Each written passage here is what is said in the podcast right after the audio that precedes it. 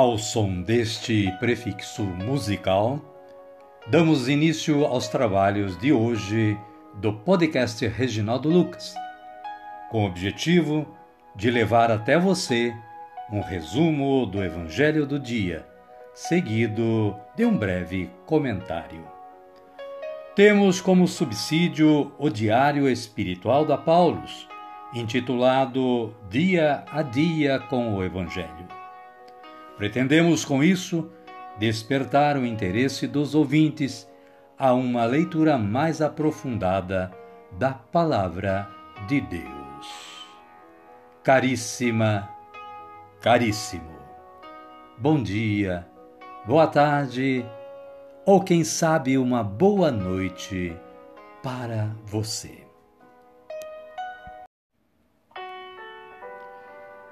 Hoje é 18 de junho de 2023. Estamos no 11 domingo do tempo comum. É dia de São Gregório Barbarigo. Gregório Giovanni Gaspari Barbarigo nasceu em Veneza em 16 de setembro de 1625, em uma família nobre. Gregório logo conhece o sofrimento quando perde a sua mãe para a peste, aos dois anos de idade. Seu pai, senador da República de Veneza, enviou-o em 1643, junto com o embaixador veneziano Alvise Contarini para Münster, na Alemanha, onde se preparava a paz de Westfália, que colocaria fim à sangrenta Guerra dos Trinta Anos. São Gregório Barbarigo, rogai por nós.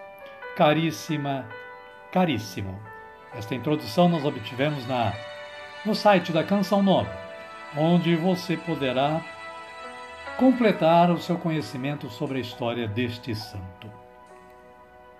A liturgia da palavra de hoje, deste domingo, nos traz as seguintes leituras.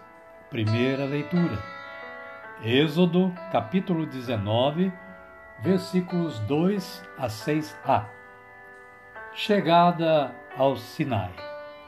O versículo 5 diz o seguinte: Portanto, se ouvirdes a minha voz e guardardes a minha aliança, sereis para mim a porção escolhida dentre todos os povos, porque minha é toda a terra.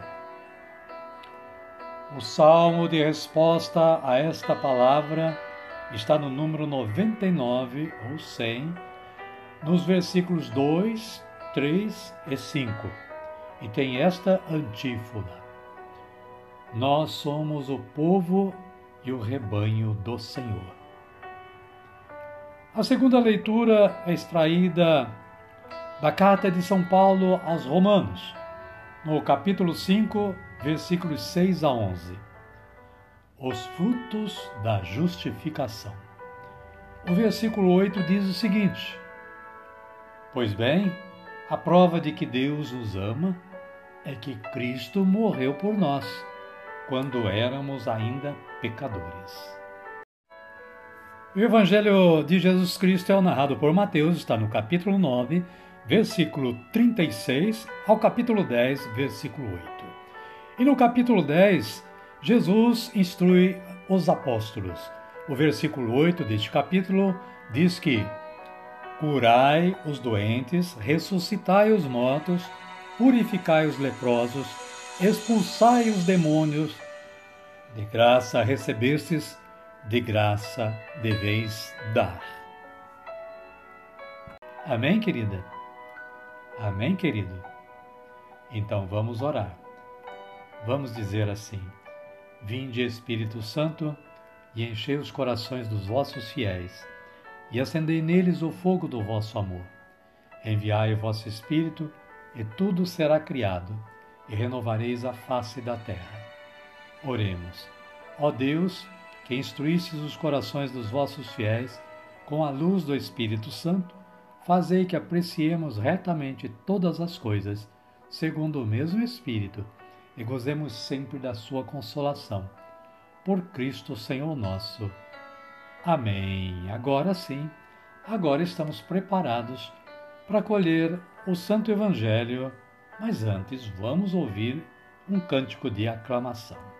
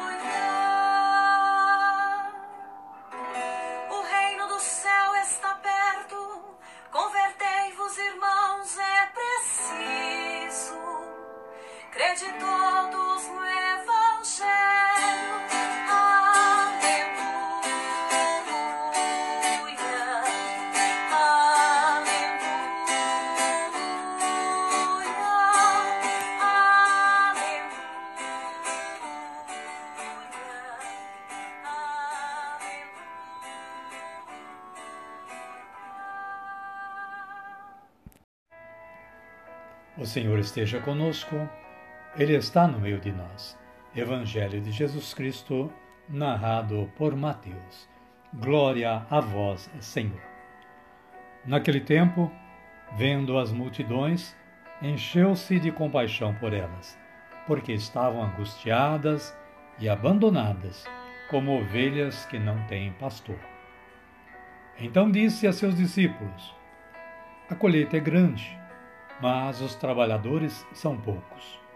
Portanto, peçam ao Senhor da colheita que envie trabalhadores para a sua colheita. Chamando os seus doze discípulos, Jesus deu a eles autoridade sobre espíritos impuros para expulsá-los e para curar toda doença e toda enfermidade. Palavra da salvação. Glória a vós, Senhor. Amada, amado de Deus, sempre esclarecendo que o trecho do evangelho do dia que vem neste trabalho, ele vem resumido. E a abordagem, o comentário da Paulus aborda todo o evangelho, toda completa menção do evangelho do dia. E este comentário diz o seguinte: Jesus tem diante de si um panorama pesado uma multidão de pessoas tristes, abatidas, famintas, como ovelhas abandonadas. Relembra para elas a passagem do profeta Ezequiel, que está lá em Ezequiel número 34, que diz o seguinte: Deus, indignado com o descaso das autoridades, cuidará pessoalmente das ovelhas. Deus as livrará das nações, ou seja, do poder estrangeiro e proverá alimento, justiça, segurança, força e um pastor, o próprio Deus, descendente de Davi. E Jesus sabe que a tarefa é enorme e os trabalhadores do reino são poucos. A solução está na oração. Lança por isso um apelo válido para todos os tempos e para todos nós. Peçam ao Senhor da colheita que envie trabalhadores. Jesus chama os doze apóstolos e os dota de sua mesma autoridade. Hoje somos nós esses apóstolos. Sim, autoridade em que deverão percorrer o mundo, transformando as relações humanas e estabelecendo o reinado do Deus libertador. Amém, querida? Amém, querido?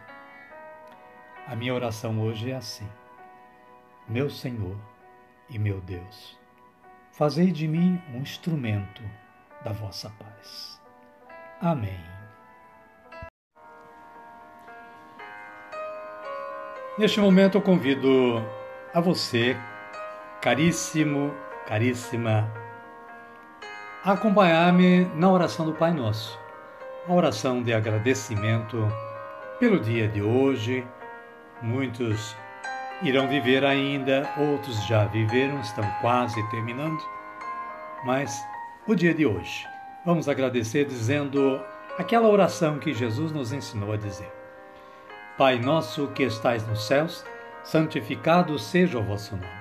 Venha a nós o vosso reino, seja feita a vossa vontade, assim na terra como no céu. O pão nosso de cada dia nos dai hoje. Perdoai-nos as nossas ofensas, assim como nós perdoamos a quem nos tem ofendido, e não nos deixeis cair em tentação, mas livrai-nos do mal. Amém. E desta forma, chegamos ao final do nosso trabalho de hoje. Somos gratos a Deus, Pai, Criador, que nos dá sempre esta força de trabalho. Mas somos gratos a você também, que é a motivação do nosso trabalho e da nossa maneira de trabalhar. Queremos desejar que você continue tendo um bom dia, uma boa tarde ou quem sabe uma boa noite. Pedimos que você continue sendo ouvinte do podcast Reginaldo Lucas e em ouvindo, gostando, compartilhe com seus amigos e contatos para que um maior número de pessoas possa estar na audição do podcast. Que você permaneça na paz de nosso Senhor Jesus Cristo. Fiquem todos com Deus e até amanhã, se Ele nos permitir.